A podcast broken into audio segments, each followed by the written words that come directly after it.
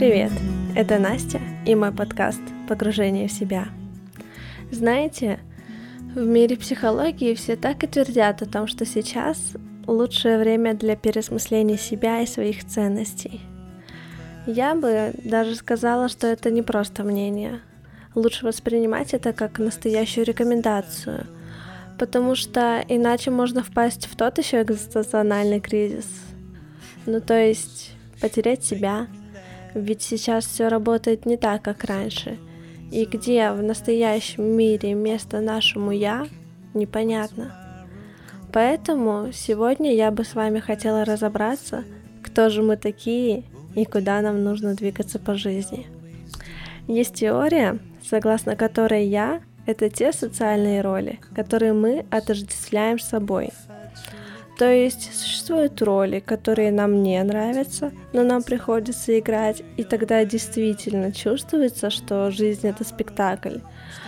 И чем больше у человека таких ролей, которые ему не нравятся, тем более одиноким и нереализованным он себя чувствует. Эти роли — это не есть он.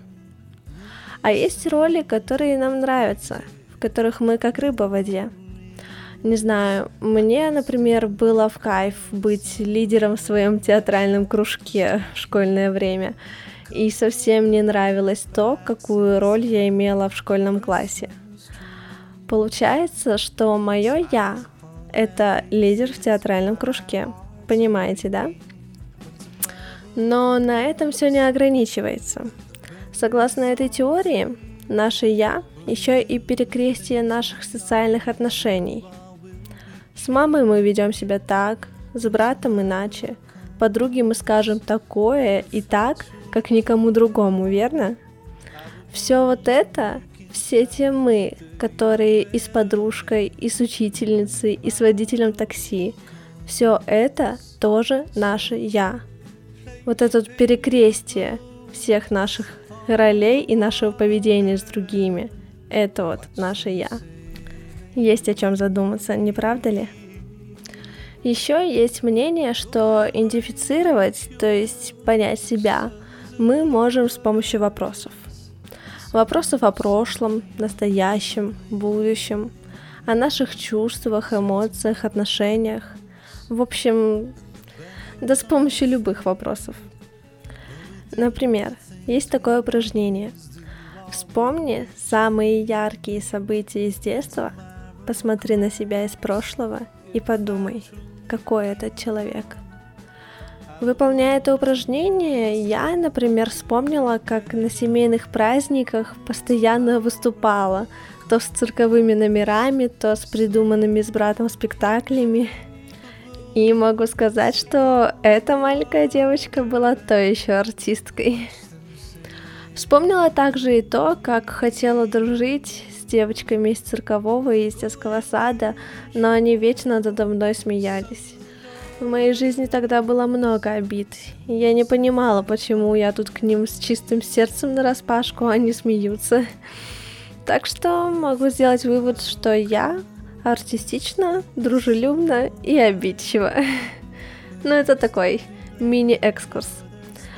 Ты можешь делать более глубокий анализ прошлого – и он поможет тебе понять, какой ты и что для тебя важно. Но здесь очень важно также отделять травмирующие события прошлого, потому что то, что с тобой случилось, развод родителей, травля в школе, это не ты. Это да, то, что изменило тебя, но если ты хочешь понять себя настоящего, то нужно вернуться в изначальную точку. То, какой ты в естественной среде – если бы ничего плохого с тобой не происходило. Есть еще одно интересное упражнение, направленное уже на будущее. Называется «Пять сократовских вопросов».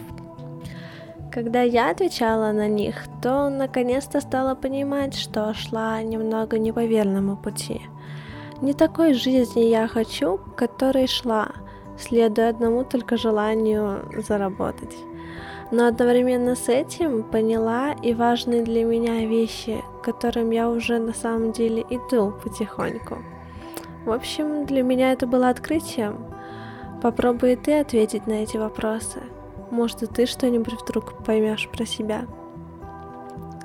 Первый вопрос. Что ты хочешь?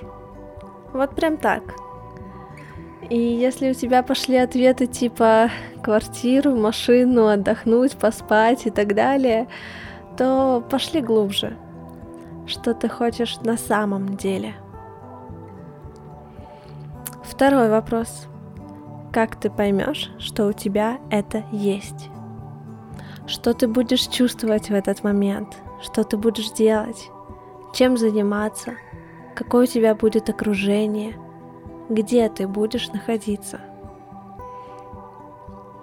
Третий вопрос. Что тебя может остановить на пути к этому? А что может вдохновить? А если ты пойдешь по этому пути, но будет трудно, и ты начнешь сомневаться, то что тебя может продвинуть, несмотря ни на что? Четвертый вопрос. Почему для тебя это важно? Зачем тебе это? Пятый вопрос. Как ты будешь этого достигать? Какие легкие три шага ты можешь сделать прямо сейчас или в ближайшее время? Ну, надеюсь, эти вопросы протоптали немножко тебе дорожку вперед, взглянуть на свое будущее. Итак, подведем небольшой итог. Чтобы понять себя, нам нужно понять свои социальные роли, в которых мы чувствуем себя комфортно – вспомнить, как мы ведем себя с окружающими, задавать себе вопросы про прошлое и будущее, да и вообще про все, твои эмоции и чувства. Многие когнитивные психотерапевты просят своих клиентов оценивать свое состояние по 10-бальной шкале каждый день какой-то период времени. Такой своеобразный дневник в принципе помогает понять, что и как на тебя влияет. В общем, задавайся почаще вопросами. Думай не только о других, но и о себе. На этом у меня все. Спасибо, что были со мной. И если вам есть что сказать или спросить, пишите мне в Инстаграм. Пройдем через это вместе.